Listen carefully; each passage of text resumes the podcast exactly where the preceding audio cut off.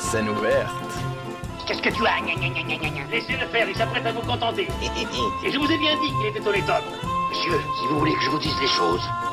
Songez, songez que dans quelques instants, il va sonner 6 heures. Que pour tous mes malades, 6 heures, c'est la deuxième prise de température rectale. Et que dans quelques instants, 250 thermomètres vont pénétrer à la fois. Scène ouverte. Et bonsoir à toutes et à tous et bienvenue sur Radio Campus Paris pour cette toute première émission scène ouverte de 2022. Alors avant toute chose, je vous souhaite une très bonne année, que tous vos voeux se réalisent et que cette année soit meilleure que les deux précédentes. Ça ne devrait pas être difficile.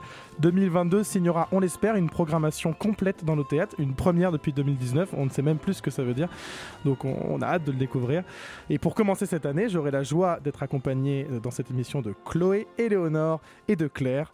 Vous l'attendez avec impatience. Place au programme. en scène Scène ouverte. Yes, sir.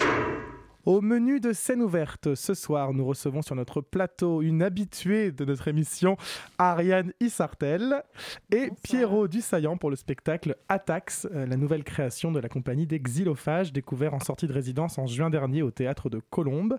Claire nous emmènera du côté de Steven Berkoff, je pense que ça se prononce comme ça, et de son œuvre Greek, euh, dans ses lectures illimitées. Et enfin, en cette rentrée 2022, nous vous proposerons un épisode allongé de Rendez-vous au théâtre, en compagnie de Chloé et Léonore, et nous vous parlerons des pièces que nous attendons avec impatience en cette seconde partie de saison. Scène ouverte 2022, premier épisode, c'est parti.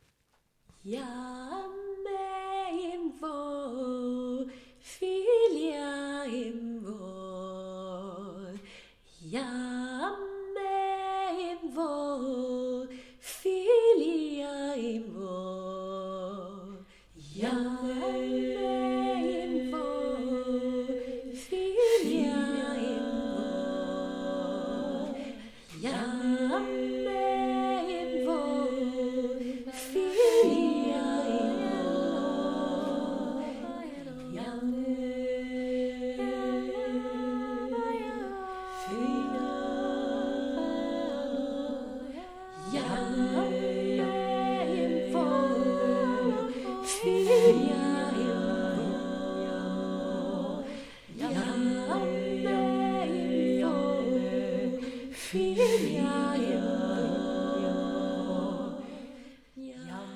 Vous commencez à le comprendre, je suis toujours fasciné par le travail d'Ariane Issartel.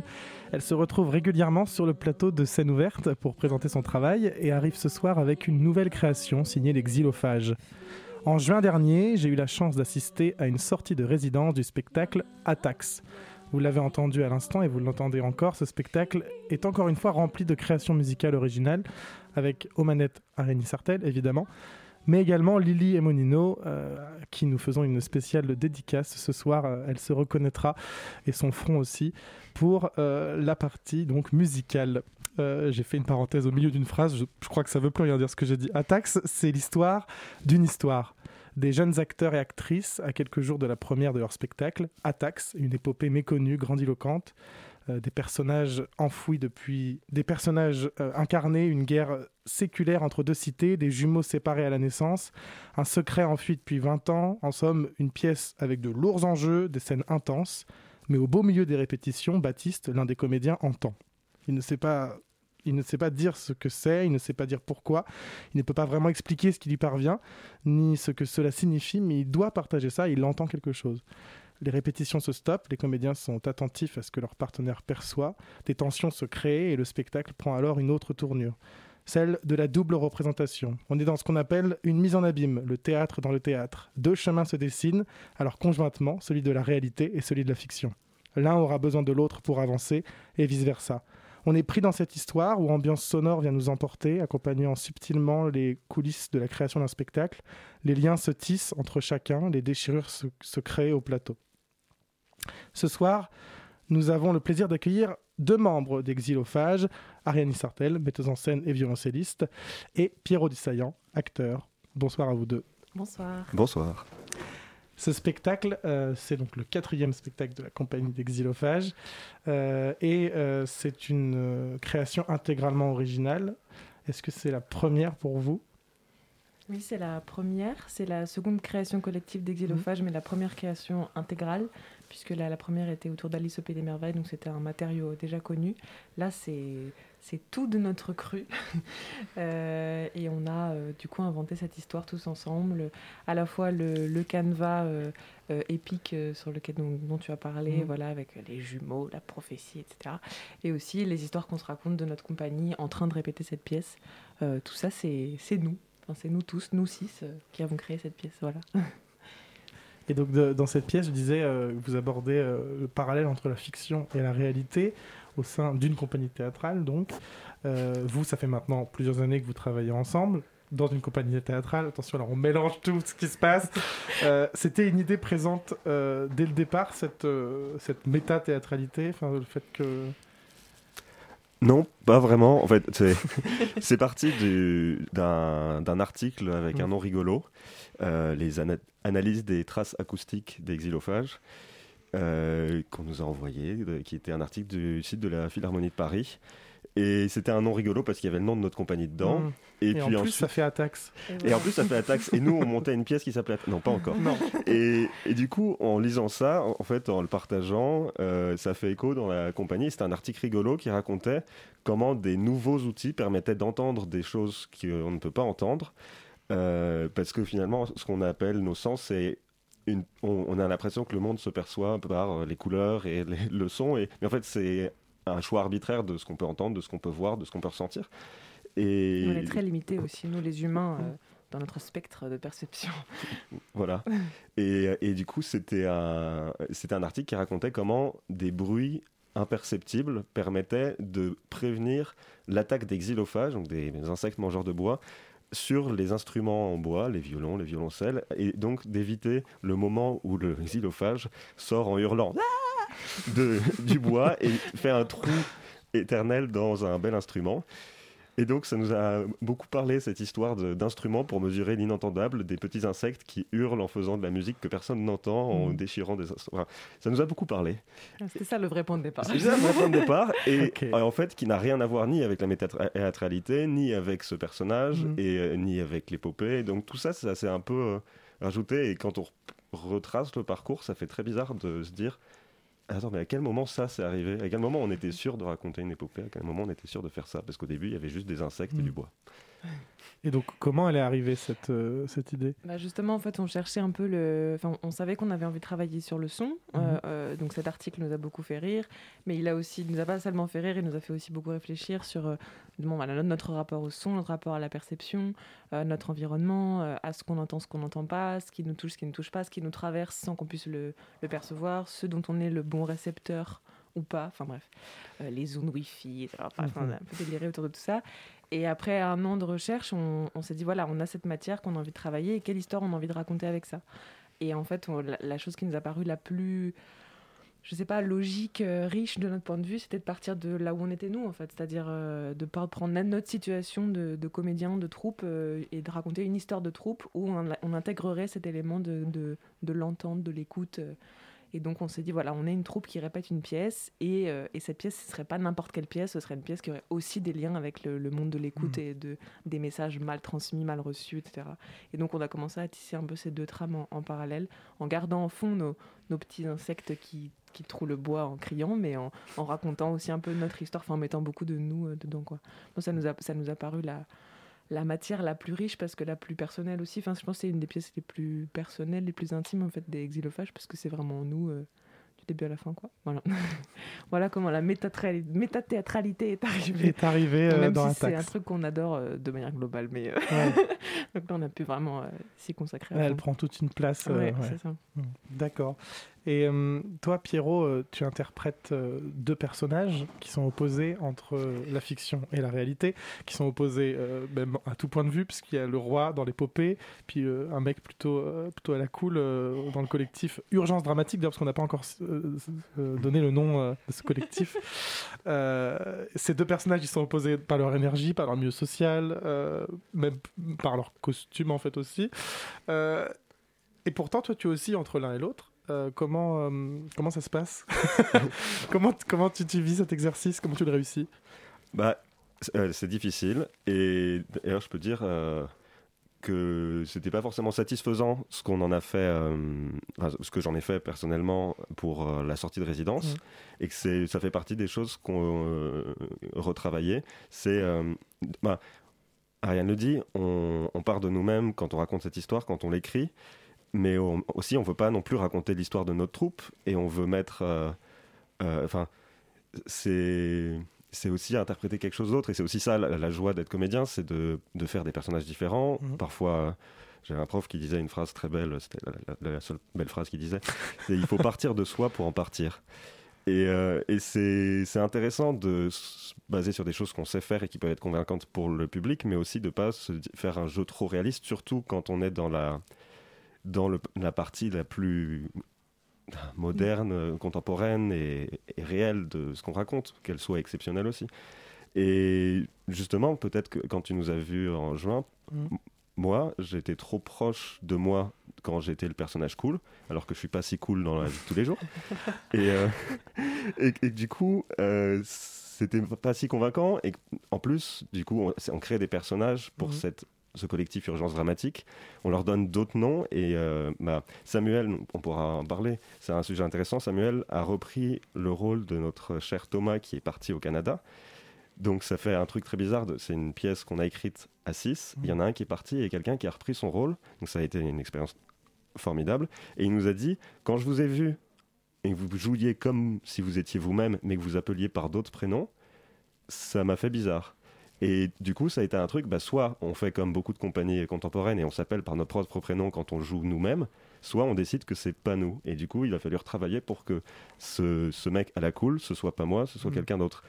Donc tu me poses la question pour moi, mais c'est une question qui s'applique à chaque membre Oui. de, de l'équipe, où on crée un autre personnage qui pourrait être nous, mais qui doit potentiellement pas l'être, Qui est une réalité construite. de Mhm. composition. Oui, voilà, finalement. Et donc, justement, oui, ce, sixième, euh, enfin, donc ce renouvellement de l'équipe, euh, c'est arrivé là, donc entre euh, la, enfin, ce renouvellement de l'équipe, euh, cette nouvelle personne qui a rejoint l'équipe, c'est arrivé entre euh, donc la sortie de résidence et euh, cette prochaine euh, reprise qui arrive les 13 et 14 janvier. Je sais pas si je l'ai déjà dit, donc je le dis. Si je l'ai pas encore dit, je le cale maintenant. euh, au centre Paris Anime. Euh, c'est arrivé comment? Comment ça se comment ça se passe? Bah, c'est aussi le- les- les- la vie d'une compagnie qui Mm. fonctionne comme ça. C'est euh, on a tous, on est en train de construire notre carrière, nos choix, etc. Donc euh, notre cher Thomas euh, est parti tenter la chance euh, canadienne. Et, euh, et, et donc on a, on, maintenant on travaille avec Samuel Labrousse qui est, qui est un super comédien, donc on est très content. Et ça qui nous- faisait déjà partie de la qui compagnie faisait partie de la compagnie pour euh, le son June d'été, D'accord. donc un autre Ouh. spectacle Il avait repris un rôle. aussi. Ah. Et, et ce soir, il est pas C'est là parce qu'il est en train de, reprendre un rôle. D'accord. Eh bien, petite dédicace euh, seconde de la soirée euh, à, à Samuel, donc, à euh, qui reprend des rôles. qui reprend très bien des rôles. Et euh, mais voilà, c'est intéressant aussi parce que ça, bon, c'est un spectacle qui du coup a plein de plein de niveaux de réalité Mm. très différents. C'est-à-dire, euh, voilà, comme disait Pierrot, construire des personnages réalistes, content- enfin qui est on, on a l'impression qu'on revient à la réalité, mais qui sont pas nous. Donc les gens qui nous connaissent, voilà, et une personne qui reprend un rôle d'une personne qui a inventé un personnage qui n'était pas elle. Bon bref. Oui, parce que c'est ça que j'allais dire. Comment ça se passe quand on reprend un rôle qui à l'origine a été créé, puisqu'on disait que ça partait de vous? Oui, ça, doit, proche. ça doit bousculer des choses aussi. Ça. Bouscule beaucoup, mais moi j'adore en fait. Enfin, je trouve ça génial euh, les reprises de rôle parce que ça, ça donne du. D'un seul coup, ça donne un nouvel éclairage Mm. sur les choses et ça, c'est justement plus rien n'est figé. On, on retrouve, on redécouvre des scènes qu'on avait écrites euh, sous un autre angle. Enfin, dans tous les cas, que ce soit une mise en scène euh, d'une pièce du répertoire ou d'un travail de création collective, c'est plus difficile dans le second cas, mais je trouve ça toujours aussi passionnant, enfin moi en mise en scène, Mm. de, de- de revoir des choses qu'on avait écrites qui nous paraissent gravées dans le marbre parce qu'on les a écrites et d'un seul coup, elles prennent un nouveau sens. Euh, ça, je trouve ça vraiment enfin, très enrichissant et ça nous fait tous progresser euh, énormément. Quoi. Donc, euh, non, au contraire, c'est plutôt une chance d'avoir comme ça des, des choses qui, en tout cas, étaient plutôt une tristesse à la base de voir partir des gens. Bah, ça devient une chance, c'est plutôt chouette. Il faut en faire une force. Voilà, exactement. Ça. Et euh, donc, entre ces deux. Toujours, on, par- on- là, je parle toujours de, ce- de- de ce passage entre la sortie de résidence qu'on a vue et là, la, pro- la véritable première qui va avoir lieu. Euh, Est-ce qu'il y a eu des évolutions? Quelles ont été euh, les. les- le- bah, je suppose que le spectacle a évolué, euh, peu importe dans le sens où il évolue, il, il bouge forcément. Euh, Dans quel sens ça évolue déjà, déjà de base, parce que de base c'est une écriture de plateau sous ta direction, Ariane, Oui. c'est ça? C'est ça. ouais. Donc déjà de base, euh, il y a une création tous ensemble et qui là du coup a dû, euh, je pense, bouger. Ouais. Ouais, bah, Bah, oh, oh. C'est bah, déjà il y a un truc, euh, un éléphant dans la pièce, comme on dit dans d'autres langues, euh, qu'il faut mentionner, c'est que c'est aussi une dévolution. En l'année dernière, quand on l'a fait, on était dans un cadre très particulier, vu que c'était une année où on- il était Tu interdit me coupes de, l'herbe sous le pied, Pierrot, bravo. de- il était interdit de pratiquer le métier de comédien. Et du coup, nous avions pris des détours et nous travaillions avec une, euh, un, un lycée euh, incroyable, le lycée de Guy de Maupassant à Colombes, à qui on fait une super dédicace. Carrément. Oui. Euh, qui, avec qui on a travaillé donc avec des, des premières HLP euh, pour euh, les comment dire on a travaillé plusieurs séances avec eux sur la, la parole au théâtre l'écoute etc et on les a intégrés dans notre spectacle donc cette première qui c'était à la MJC de Colombes Parce qu'il y a eu un an de travail en fait avec eux euh, au Oui. lycée, c'est ça avant. ouais.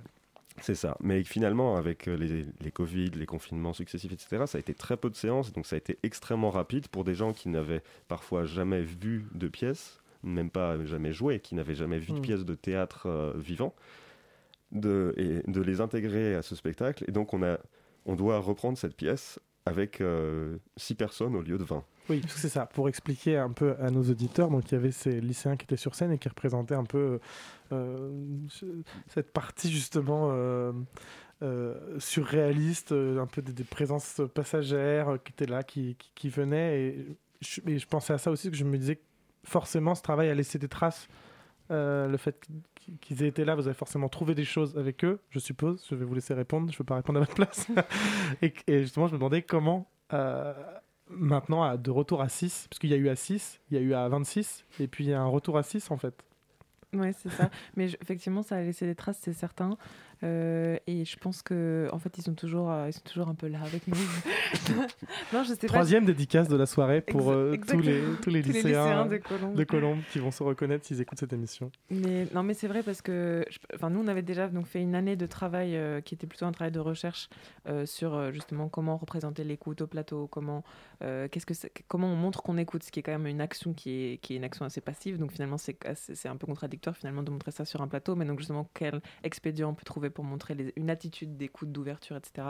Et donc euh, ça, c'était notre travail préalable qu'on leur a amené, donc ils se sont emparés. Et donc, ils ont, ils ont rempli quelque part le, vide qui était dans nos exercices où nous, on percevait des choses mais qu'on voyait pas. Là, ils étaient là, on les percevait. Mais du coup, ils sont toujours un peu là, c'est-à-dire que ça a laissé une sorte de creux qui, pour moi, est toujours un peu rempli. C'est-à-dire que ça nous a, nous, dans nos exercices, ça, a changé aussi la, notre façon d'être sur scène, je pense, notre façon de. Ça, ça a donné une sorte de, de corps à ces présences mystérieuses, comme tu dis, euh, qui auxquelles on- enfin, autour desquelles on travaillait, euh, les, ces choses qu'on entend mais qu'on voit pas, Mm. ces, ces choses qu'on a l'impression de percevoir, ces sensations un peu inexplicables de connexion, de, de, de vibration, euh, un peu voilà. Euh, je pense que ça leur a donné du corps. Et euh, bon nous on a on a aussi pas mal retravaillé la, hum, la présence de la musique. Bon j'imagine qu'on en parlera un peu plus tard mais mais c'était aussi un des axes. Et je pense que du coup ça a pris encore plus de place que ça n'en prenait au tout début. Parce que voilà on, s'est rendu compte que c'était aussi ça qui alimentait euh, cette réflexion sur la présence l'absence la vibration et tout ça. Donc on voilà on, pense à eux toujours. Ils sont toujours un peu là avec nous.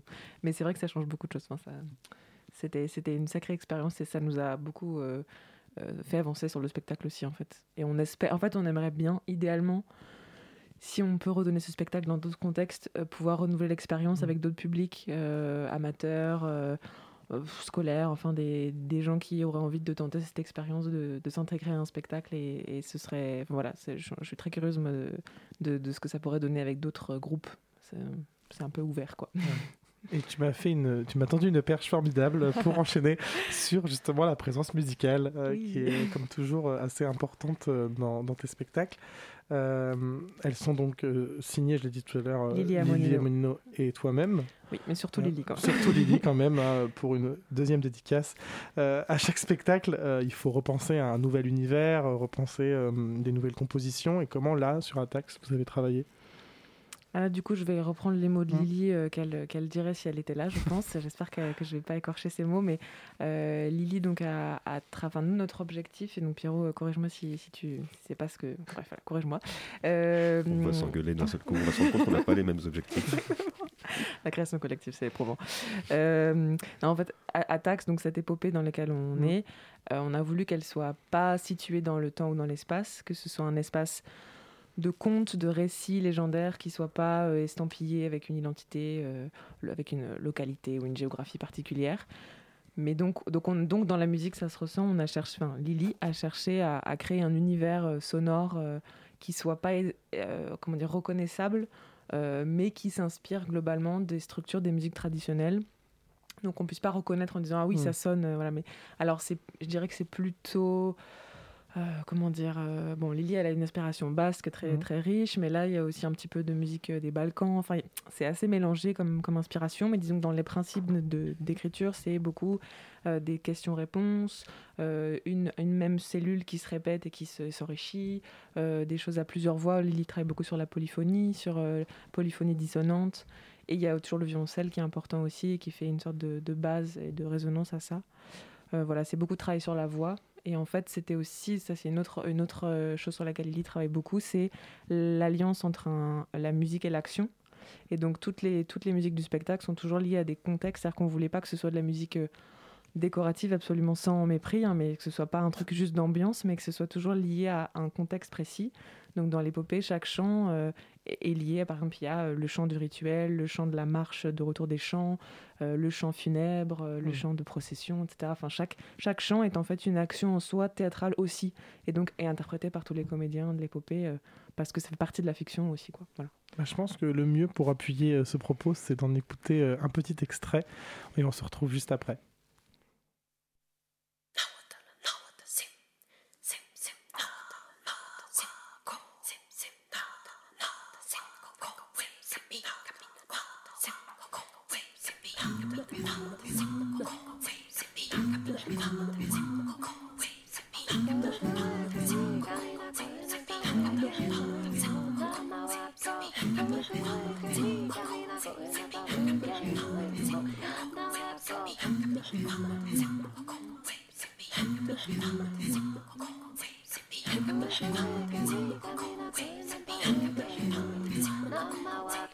I'm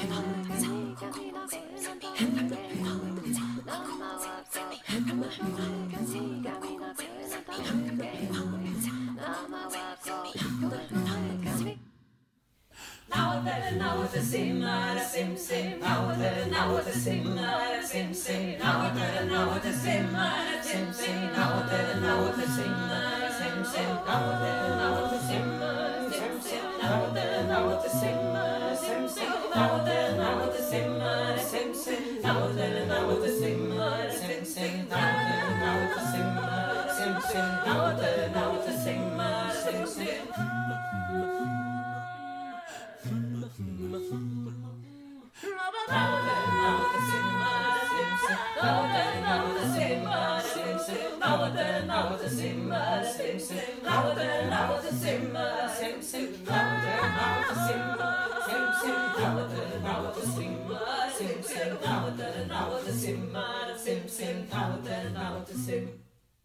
Donc on vient d'entendre un extrait euh, de Atax, le chant du rituel, c'est bien ça? Oui, tout à fait. Euh, typiquement, cette chanson-là, euh, est-ce que tu connais un peu les inspirations les... qu'est-ce, Quel était le, le- le- le- le plan d'attaque? Bah, le plan d'attaque, c'était d'avoir une langue inventée, je pense à la base, de travailler sur des syllabes donc qui soient avant tout choisies pour leur qualité euh, sonore et rythmique, euh, et qui construisent une sorte voilà de, de comment on dit de sabir je sais pas le mot de, de langue un peu un peu voilà, non, non identifiée mais qui servent de, de support musical. Donc euh, et avec un où, toute la rythmique est tenue par la voix en fait donc euh, la voix est à la fois percussion et, euh, instrument de musique donc là en fait c'est la scène d'ouverture en fait c'est le, chant de rituel et où la, voix qu'on entend en haut c'est celle de Lily qui, joue le, le rôle de la reine et qui et c'est un chant qui est censé introduire une, scène d'accouchement. Voilà. Mm. Donc la reine est un peu dans une espèce de transe et, et voilà, elle se prépare pour son accouchement royal. voilà. D'ailleurs, il y a quelque chose qui m'avait marqué dans cette scène, c'était l'un des costumes. et justement, je fais une transition formidable parce que ça aussi, c'est assez récurrent euh, dans les spectacles d'Exilophage, c'est qu'il y a des, créations costumes, euh, en tout cas moi de, ce que j'ai vu, euh, toujours très intéressantes. Là j'ai vu que c'était un trio qui a travaillé dessus. je reprends mes notes pour bien les citer. William Ravon, Quentin Lefebvre et Julia Mitrovic. Mitrovic. Mitrovic. Mitrovic. Mitrovic. Est-ce que ces trois personnes-là ont travaillé uniquement sur Atax ou travaillé déjà avec l'exilophage avant? Oui, elles ont travaillé uniquement sur Attack. Tu oui, oui, elles ont travaillé uniquement sur Attack. oui, elles ont travaillé uniquement sur Attax. en fait, on a, on a, on a travaillé avec. Euh, on, avait, on avait des idées euh, au départ de, de mm. scénographie et de costumes, aussi toujours dans cette même inspiration de ne pas euh, avoir un, un, lieu géographique identifié, mais d'avoir des mhm. inspirations. Donc, euh, donc, on a travaillé avec William Ravon, qui est donc un formidable euh, costumier et, metteur en scène par ailleurs, et qui euh, nous a fait des super croquis, voilà, où il a imaginé des costumes qui sont à la fois d'inspiration, qu'est-ce qu'on peut dire On peut faire le rapprochement avec ce que tu disais de la musique, parce que c'était un peu la même idée esthétique, et un rapprochement avec une troisième idée qui est un peu une ligne éditoriale de la compagnie, euh, de, déjà de, de, tout faire soi-même, ce qui est important dans ce qu'on a dit de la musique avant, parce que d'une part, c'est tout ce qu'on a dit sur euh, quelque chose de non identifiable, autant pour le lieu géographique que pour l'époque, mais euh, et donc la même chose s'applique au costume, et c'est une des choses qu'on a dit à William, qui nous a apporté beaucoup de références très intéressantes, et ces croquis qui s'inspirent de plein d'univers qui nous parlent, mais aussi qui s'inspirent d'autres personnes qui ont créé des, des univers qui, qui, étaient faits pour ne pas être identifiables. Mm.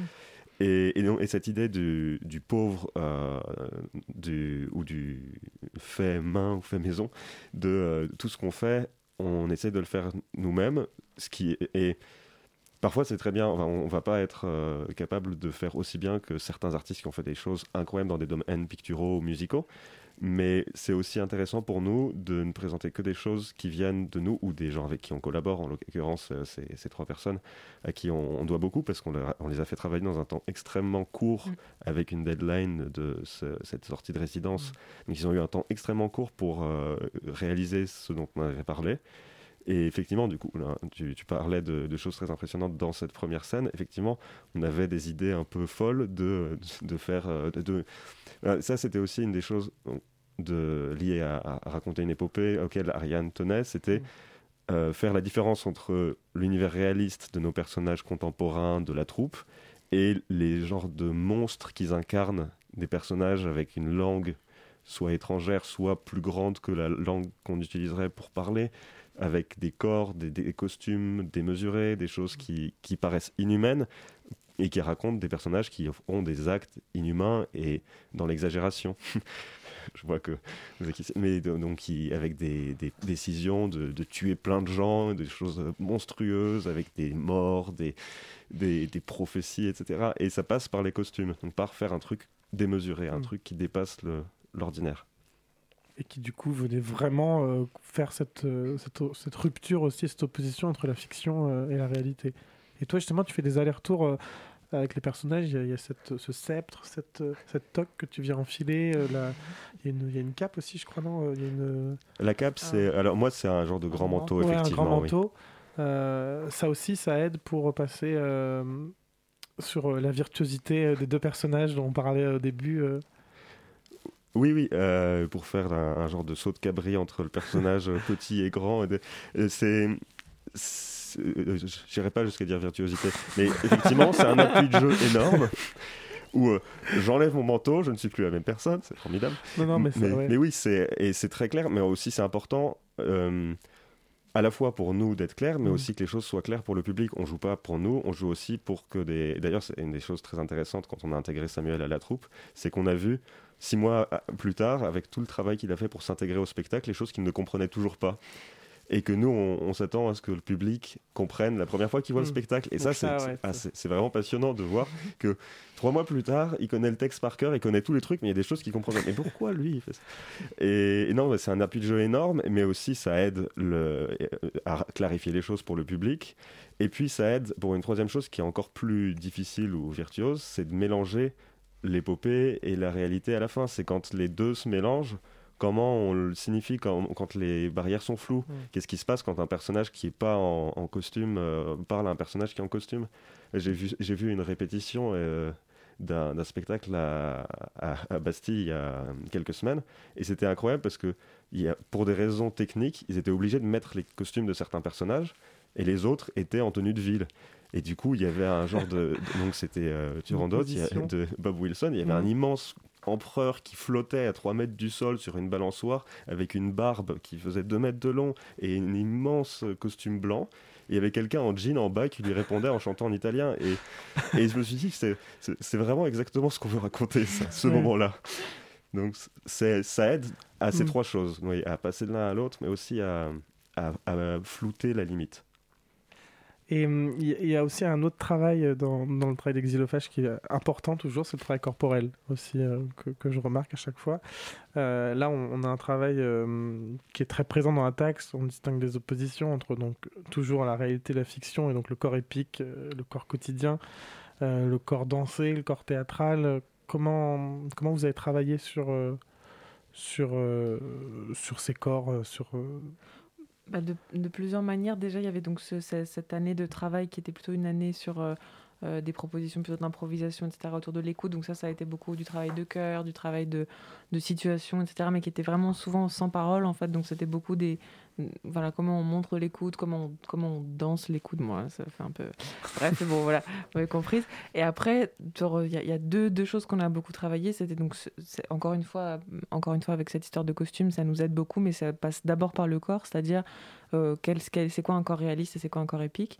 Et on a beaucoup travaillé là-dessus sur la question des tableaux. Ça, c'était un peu notre premier point de départ pour les pour l'épopée, comme si on pouvait euh, voir l'épopée comme une suite de petites vignettes dans un livre de contes. Tu vois, comme si euh, avec plein de de situations typiques. Voilà, il y a, euh, a euh, l'abandon, il y a la naissance, il y a la malédiction, euh, il y a les retrouvailles de, des jumeaux qui se connaissent pas, il y a, y y a la fuite. Enfin, il y a voilà, plein de situations un peu, un peu typiques, un peu iconiques comme ça, et qu'on a essayé de matérialiser dans le corps. Et au début, c'était que des tableaux fixes. Et après, on a animé le passage entre les tableaux. Donc ça, c'était un premier travail, et qui du coup répond à ce que tu disais sur le travail des costumes, c'est que les costumes ont aidé aussi à figurer tout ça comme si dans un petit cadre avec des couleurs extrêmement claires aussi de les deux, une opposition entre deux villes avec une opposition de couleurs très nette, très très franche. euh, voilà. Ça, c'était le premier travail. Et le travail dansé euh, a été beaucoup apporté par euh, Benjamin Mertoki, qui est donc euh, l'acteur qui joue Baptiste, le comédien qui entend. Et donc, son rapport à l'écoute passe beaucoup par la danse. Alors, ça, c'est un langage qui appartient à Benjamin vraiment. Enfin, pour le coup, c'est lui qui l'amène. euh, à la fois le, le langage de la danse, à la fois aussi un peu le, le chant-signe. Enfin, c'est un moment, il y a une scène où, où il est avec moi et où il, il, dit un texte poétique qu'il a écrit lui-même et, il le signe un peu. Enfin, c'est un peu un mélange entre le, le signe et la danse. enfin, voilà. Et lui, enfin, son langage passe beaucoup par là et ça nous- ça nous, c'était un cadeau qu'il ait ça à nous proposer et qu'il développe ça parce que ça, à la fois, ça, ça, c'est en lien avec son personnage de prophète. Dans la, dans l'épopée, il joue le prophète qui a aussi, qui entend aussi, évidemment. Euh, et donc, euh, sa, sa transe, euh, sa, sa mise en connexion avec le, les forces de l'univers, ça passe beaucoup par le corps. Et justement, c'est le corps qui s'ouvre. Donc, par la danse, c'était ça aussi qui nous a permis d'accéder à, à ça. Et voilà, le moment où le corps est plus dans la réalité, mais, mais arrive à rentrer en communication avec, euh, avec euh, ce qui l'entoure. Euh, voilà, c'est un peu ces deux, ces deux langages-là qui nous- sur lesquels on a beaucoup travaillé. Et du coup, en regard de ça, le corps réaliste, comment il se comporte, comment il, à quel point il est euh, plus ou moins relâché, à quel point il est euh, plus ou moins souple par rapport à ses attitudes hyper figées, etc. Et toujours cette limite de floutage, euh, à quel moment on se prend tellement pour nos personnages épiques que finalement on sait plus trop euh, si on est brigand euh, euh, ou pas, enfin voilà, ou euh, roi ou pas. Et c'est ça qui est intéressant aussi, quoi, c'est de trouver où, Hmm. à quel endroit le corps, euh, euh, c'est plus lui-même où il en est. euh, voilà. Et pour découvrir tout ça, il faudra se donner rendez-vous bientôt, les 13 et 14 janvier, au Centre Paris Anime des Halles. Oui. Euh, merci beaucoup, Merci à toi, Ariane et Pierrot, d'être venus sur, euh, sur notre plateau. Euh, J'espère que ça aura donné envie euh, à nos auditeurs de se rendre au centre Paris à Nimdéal. Est-ce qu'il y a d'autres dates en vue pour l'instant après celle-ci? Pas encore officiellement. Officiellement. mais- Mais il y a des choses qui se préparent. Très bien, on a compris le message. Le 4 février à la MJC Oui, mais c'est pour Alice. Mais Oui, c'est un autre c'est spectacle, mais- pour Alice, d'accord. Mais donc il y a- il y, a- il y a d'autres dates qui arrivent euh, et peut-être que, tout le monde reste connecté. Tout à fait. Si jamais vous n'êtes pas dispo les 13 et 14 janvier, peut-être qu'il y aura des séances de rattrapage. Euh, restez connectés sur les réseaux sociaux euh, et sur euh, votre superbe site internet aussi euh, où toutes les informations y sont. Tout à fait. Euh, tout de suite, je laisse la parole à Claire puisque c'est l'heure des lectures illimitées. Je cherche à dire euh, ce que je ne peux pas dire dans la vie, que je ne peux dire que seul. C'est mes livres qui, qui me fait sortir de, de tôle. The young actors today are so ghastly, uninteresting, boring, tedious. J'ai besoin d'abord d'être hors de chez moi et puis d'avoir un bruit extérieur qui est apaisant, qui est agréable They know nothing about their culture, they know nothing about the great legends of the past. et surtout que c'est un café. On joue au tiercé. Évidemment, j'ai envie de casser l'ordre. Je n'ai jamais su lire le théâtre. Personne ne sait lire le théâtre. Nous ne sommes pas metteurs en scène, nous ne sommes pas comédiens. Alors moi, vous, nous, qui ne lisons sans visée ni vision de rien, qui lisons pour le simple plaisir de lire, comment recevoir un texte théâtral? Où est le plaisir dans la lecture d'une pièce? Aujourd'hui, nous allons tout à la fois donner une réponse et donner envie, en vous invitant à une visite guidée d'œuvres rares, méconnues, peu vues, peu lues. Bienvenue dans les lectures illimitées, bienvenue dans Greek de Steven Berkoff. Well, theatre matters uh, very much to me. It matters to most people because it's the last actual live form of human communication between people, whereby you can express the most fundamental thoughts, ideas, emotions that exist in society and do it instantaneously, and it has a direct contact with people. Greek, à la grecque, en français, est une pièce en vers écrite par le dramaturge britannique Steven Berkoff, représentée pour la première fois en 1980 au Half Moon Theatre de Londres. C'est une réécriture assumée et revendiquée de la tragédie de Sophocle, Édipe roi, elle-même représentée entre 430 et 420 avant Jésus-Christ.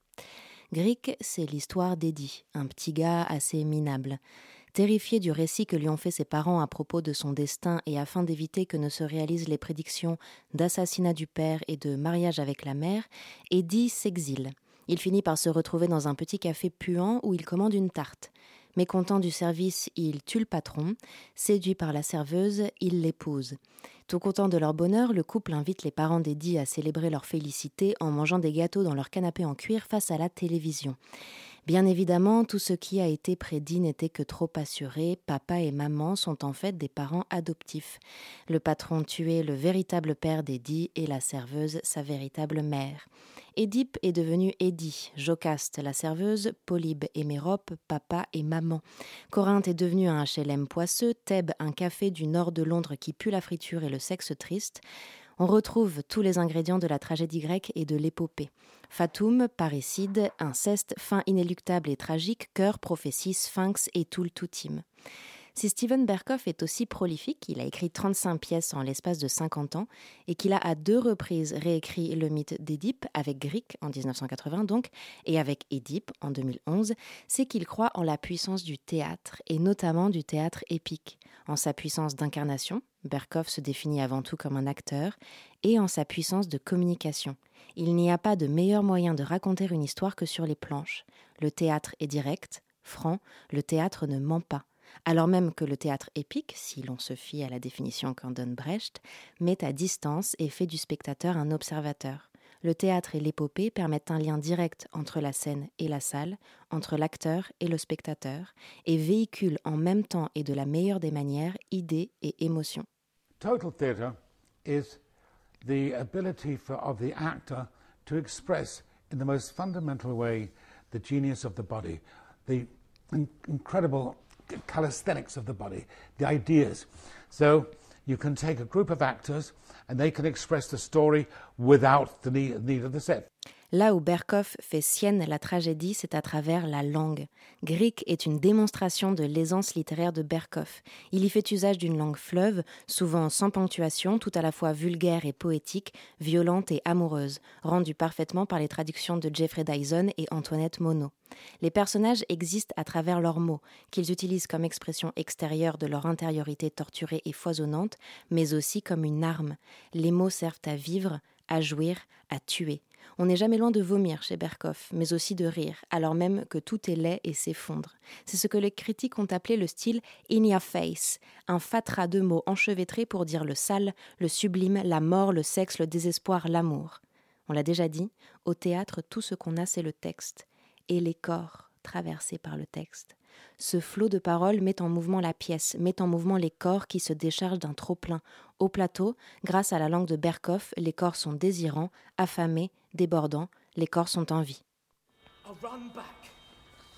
I'll run and run and pounce hard and feet pound.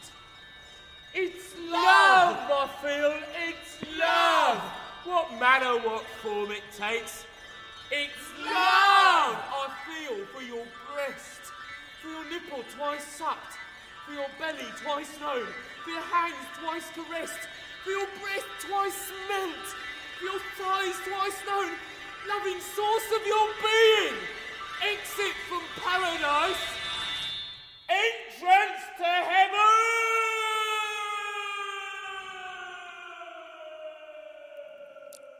Grieg, c'est aussi et surtout un portrait au vitriol de l'Angleterre du tout début des années 80, l'aube de l'Angleterre de Margaret Thatcher. Misère sociale, racisme, xénophobie, homophobie, alcoolisme, fascisme larvé, voire revendiqué, sexualité refoulée ou glauque. C'est la peste britannique. On se délecte de cette langue qui tire à boulet rouge sur l'Angleterre dont la jeunesse gueule aux côtés des Sex Pistols, nos futurs où très vite et pendant plus de dix ans va régner la politique conservatrice de la Dame de Fer. Rigorisme, préférence nationale, peur de l'étranger, accentuation des inégalités sociales, précarisation des populations pauvres, individualisme, développement de la propriété privée, bref, libéralisme à gogo et capitalisme en veux-tu, en voilà. Des réformes conservatrices dont on subit encore aujourd'hui les conséquences. Vous avez dit Brexit? Berkov s'inscrit en faux contre cette morosité ambiante et dans un coup de théâtre final aussi provocateur qu'irrévérencieux, il conclut sa pièce magistralement. Eddie ne s'arrachera pas les yeux, la fin ne sera pas la mort, la tragédie ne s'accomplira pas, car l'anti-héros a décidé de s'accommoder de son destin, de ne pas dire non à l'inceste. Eddie dit oui à l'amour, comme une invitation à ne rien respecter, ni l'ordre établi, ni les codes sociaux qui corsettent et étouffent, comme une invitation à tout renverser et à se réapproprier le cours de notre vie.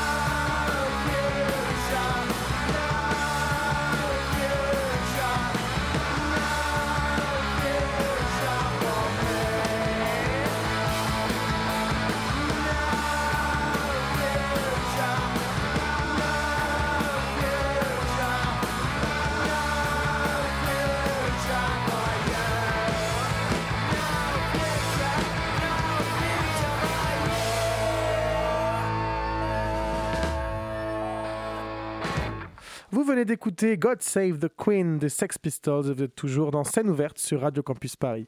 Tout de suite, c'est l'heure de notre rendez-vous au théâtre. J'aimerais aller au théâtre, mais je sais pas quoi voir. Ça tombe bien, c'est l'heure de rendez-vous au théâtre. Rendez-vous au théâtre Tous les 15 jours, on vous partage nos coups de cœur. Rendez-vous, rendez-vous au théâtre. Cette semaine, un rendez-vous au théâtre un peu particulier puisque nous sommes au retour de vacances pour cette fête de fin d'année et n'avons donc pas pu nous rendre dans les salles de théâtre. Mais pas de panique, nous avons plus d'un tour dans notre sac. Cette semaine, nous vous proposons notre sélection de spectacles pour cette seconde partie de saison, ceux qui nous mettent l'eau à la bouche. Alors, euh, moi, juste avant de partir pour Noël, j'ai eu la joie de découvrir Chance, le spectacle musical, euh, juste après avoir reçu Hervé Devolder et Léo Vaniro, il y a deux semaines sur notre plateau. Euh, eh bien, ce spectacle, euh, je l'ai vu, j'ai confirmé que j'avais aimé, c'est-à-dire que j'avais promis euh, à Hervé que j'allais aimer son spectacle. Eh bien, c'est le cas. D'ailleurs, j'y retourne jeudi pour voir une autre distribution parce que j'ai hâte de voir comment ça se passe quand ce sont d'autres comédiens. Et donc, il joue, et là, c'est là que c'est la tuile, car je n'ai pas la date en tête, mais il joue actuellement cette semaine. Et... Ah si, je crois que ça me revient, je crois que c'est jusqu'au 12 ou 15 janvier. En tout cas, ce qui est sûr, c'est que c'est au moins jusqu'au 12. Donc, il joue en ce moment, vous pouvez y aller, c'est au théâtre La Bruyère. Ça, c'est euh, ma première petite info parce que c'est en ce moment. Euh, moi, j'ai commencé à éplucher des programmations théâtrales euh, et il y a quelques spectacles que je, je ne veux surtout pas manquer. Et je crois que Chloé et, et Léonore, vous êtes également dans ce cas-là, c'est bien ça? Tout à fait. Oui, Ou tout à cette, fait, Thibaut. Cette programmation vous a mis l'eau à la bouche. Miam, miam, miam. Eh bien, je propose qu'on attaque un peu euh, par théâtre. euh, et, euh, et quand on a des choses qui nous donnent envie dans le théâtre qui est évoqué par l'autre, ben, on n'hésite pas à enchaîner et à se répondre. Chloé, est-ce que, est que tu veux prendre la parole? Oui, je ne sais pas trop par quel théâtre commencer. Peut-être bah, le théâtre de l'Odéon. Allez, si l'Odéon, théâtre national, bien connu à Paris. Voilà, on, on commence haut. Moi, j'aimerais beaucoup aller voir La Cerisée de Tchekhov, mis en scène par euh, Thiago Rodriguez. Et ça se joue du 7 janvier jusqu'au 20 février. Mais il y a aussi un spectacle que je ne veux surtout pas louper, c'est Entre chien et loup, qui est mis en Mhm. scène par euh, Christiane Jataï, qui est, je pense, une de mes metteuses en scène préférées. Et euh, voilà, j'adore son travail. Et c'est un spectacle qui est d'après Dogville de Lars von Trier et qui se joue du 3 mars au 1er avril. Et là, on se rejoint parce que j'avais écrit moi aussi que je voulais aller voir entre chien et loup et j'avais marqué que j'étais absolument fan de cette metteuse en scène et je crois que Chloé aussi. J'ai vraiment, ce sont mes mots. Donc, Je te euh, crois, donc On pourra y aller ensemble. On se, on- on se retrouve. Euh, Elle excelle dans le domaine de la, de la vidéo au théâtre euh, et moi vraiment, j'ai hâte de découvrir aussi euh, ce, ce nouveau spectacle. Il y a un autre spectacle, je crois qu'on avait envie de voir euh, tous les deux. Je crois aussi qu'on va le voir tous les deux. Euh, cet autre spectacle, euh, c'est euh, à la fin de l'année, fin de la saison. C'est Vernon Subutex, Subutex, pardon. C'est l'adaptation théâtrale par Ostermeyer de l'œuvre de Virginie Despentes, la rencontre de deux génies, l'un littéraire, l'autre théâtral, et le tout au Théâtre National de l'Odéon. Moi, je crois que je crois que ça promet. Vraiment, Oui. j'ai envie de dire rendez-vous en juin. En Ouais. juin, voilà, Ouais. du 18 au 26 juin. Et j'aimerais aussi beaucoup voir euh, Kliniken de Lars Noren, mis en scène par Julie Duclos, Mhm. dont j'admire également le travail et qui se jouera en mai. Donc un mois avant le spectacle d'Ostermeyer. Et Mais- c'est tout pour l'Odéon. Ah mais cas alors cette programmation de l'Odéon, moi quand je l'ai ouverte, je me suis dit wow, déjà pas mal. Vraiment ça me Mm. donnait envie, ça me donnait envie. Mais je- moi, je trouve personnellement que depuis que Braunschweig a, la direction, qu'il y a vraiment une Ouais. des, des super programmations. Enfin, j'aime, euh, j'aime beaucoup. Ouais, euh, il fait un très beau travail euh, de programmation, Mm. je trouve aussi. Ouais. Et en plus, à l'Odéon, il y a des places euh, assez, euh, assez abordables pour les étudiants. Enfin, il y a- il y a des- on ne voit pas toujours forcément très très bien, mais en tout cas, on peut y aller. On peut être dans la salle déjà. C'est déjà, Voilà. c'est déjà pas mal. il y a des choses qui sont mises en place. C'est sûr qu'on voit mieux aux ateliers Berthier. Oui, c'est ça. Ça dépend de, des fois. ouais. Moi, j'ai envie de te parler d'un spectacle qui se joue au Montfort.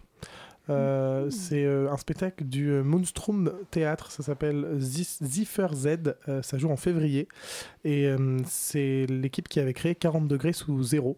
Alors moi ce, ce, ce spectacle je ne l'ai pas vu, c'est un gros succès des saisons précédentes. Moi je l'avais raté mais j'en avais entendu parler tout le temps, tout le temps on m'avait répété que c'était une erreur que je l'ai raté et donc là je me dis bah, je ne peux pas rater leur nouvelle création du coup de fait puisque ça a l'air d'être une, une équipe qui fait des succès.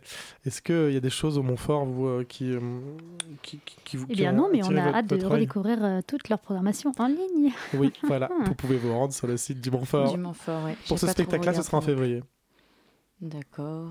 Ensuite, moi, j'aime beaucoup, j'aimerais beaucoup voir euh, Fanny Alexandre. Mhm. Donc, il joue, je Là, crois. on vient de switcher avec la comédie française. Comédie française, exactement. Il se joue depuis le 20 octobre Mhm. et c'est encore jusqu'au 30 janvier. Donc, euh, voilà, Bergman. Alors là, ils sont euh, actuellement à l'arrêt en ce moment, mais Oui. euh, ça reprend là incessamment sous peu normalement. Covid euh, oblige, je pense que voilà, d'ici la Voilà. semaine prochaine, euh, les représentations devraient reprendre. Et euh, bon, donc euh, Bergman, hein, moi c'est un de mes réalisateurs Mhm. préférés et Julie Deliquet, j'aime euh, vraiment euh, énormément euh, ce qu'elle fait et je pense, euh, j'ai entendu que du bien de ce spectacle et euh, ça me donne vraiment très envie euh, d'aller le voir. Je crois que toi aussi Thibaut. Oui, euh, oui, oui, moi ça fait partie de ma liste aussi parce que je, je- j'en ai entendu beaucoup de bien et en plus j'ai envie de faire une cinquième dédicace de la soirée à Héloïse Cholet euh, qui se reconnaîtra et qui joue dans ce spectacle. Euh, Trop sympa. À la Et comédie française, la je sens Comédie qu'Éléonore a envie d'y aller. Écoutez, Chloé, tout comme moi, avions envie d'aller voir le Tartuffe, n'est-ce pas? Oui, tout Oui. à fait. Le Tartuffe ou, l'Hypocrite, mis en scène par. Ivo Vanov. Eh ben, dis donc. Et alors ce Tartuffe, il a quelque chose de particulier, je crois, hein, parce qu'en fait vous dites, vous vous mettez dans votre coin toutes les deux, mais en fait moi aussi j'ai prévu d'aller voir ce spectacle. Ouais, bah. On a Euh, tous les mêmes listes en Voilà, fait. c'est ça. Qu'est-ce qu'il a de particulier ce Tartuffe? Allez, raconte-nous, Éléonore. Eh bien, écoutez, 2022 marque les 400 ans de euh, l'ami Poquelin, c'est-à-dire Molière. Et donc, ça va être une petite célébration, une saison autour de Molière. Et c'est mis en scène par Ivo Vanov. euh, Mhm. Ça va être complètement délirant. Écoutez, il y a Denis Podalides en Orgon, Dominique Blanc en, en Dorine, Loïc Corberry en Cléante. Bon, bref, ça va être quand même euh, assez sympa. Et ce n'est pas la version du Tartuffe que tout le monde connaît. Non, non, non. Voilà, voilà, voilà. Je crois que Chloé euh, s- s- a envie de raconter cette histoire. Non mais en fait, Ivo Vanov va mettre en scène la version originelle qui a été interdite en fait en 1664 et qui est en trois actes et qui a été euh, restituée par euh, Georges Forestier. Donc voilà, nous on connaît c'est vrai le Tartuffe en cinq actes avec les scènes euh, des amoureux Mhm. entre Valère et Marianne et là on va pouvoir euh, assister à la version interdite. Alors, on n'est pas sûr que c'est exactement la version qu'avait Oui, écrite bien Molière, sûr, restitué. euh, euh, bon, mais c'est restitué de. Même- la version qu'on joue de toute façon actuellement, on n'est pas sûr que c'est la vraie version de Molière non plus. Donc, euh, c'est toujours des, des choses retrouvées. Et il y avait autre chose à la comédie française où on peut non, fermer la tout. porte de ce grand Je- palais je- voilà, je, je veux bien fermer la porte de ce Eh grand palais, bien. c'est tout pour moi. Changeons d'endroit à Paris. Moi, j'ai envie de me rendre au théâtre de la Bastille. Oh oui. Parce qu'au théâtre de la Bastille, il y a, attention, un collectif que j'attends depuis plusieurs années parce que je les avais découverts dans le bruit court que nous ne sommes plus en direct. Euh, c'est le collectif Raoul. Ils jouent fin mars le spectacle Une cérémonie. C'est leur nouvelle création. Moi, j'ai pleuré de rire devant le génie de leur dernière création, vraiment. Et, et j'ai qu'une envie, c'est juste de nouveau courir à ce spectacle. Ça se trouve, je serais déçu. Je ne sais pas. C'est ça aussi le théâtre.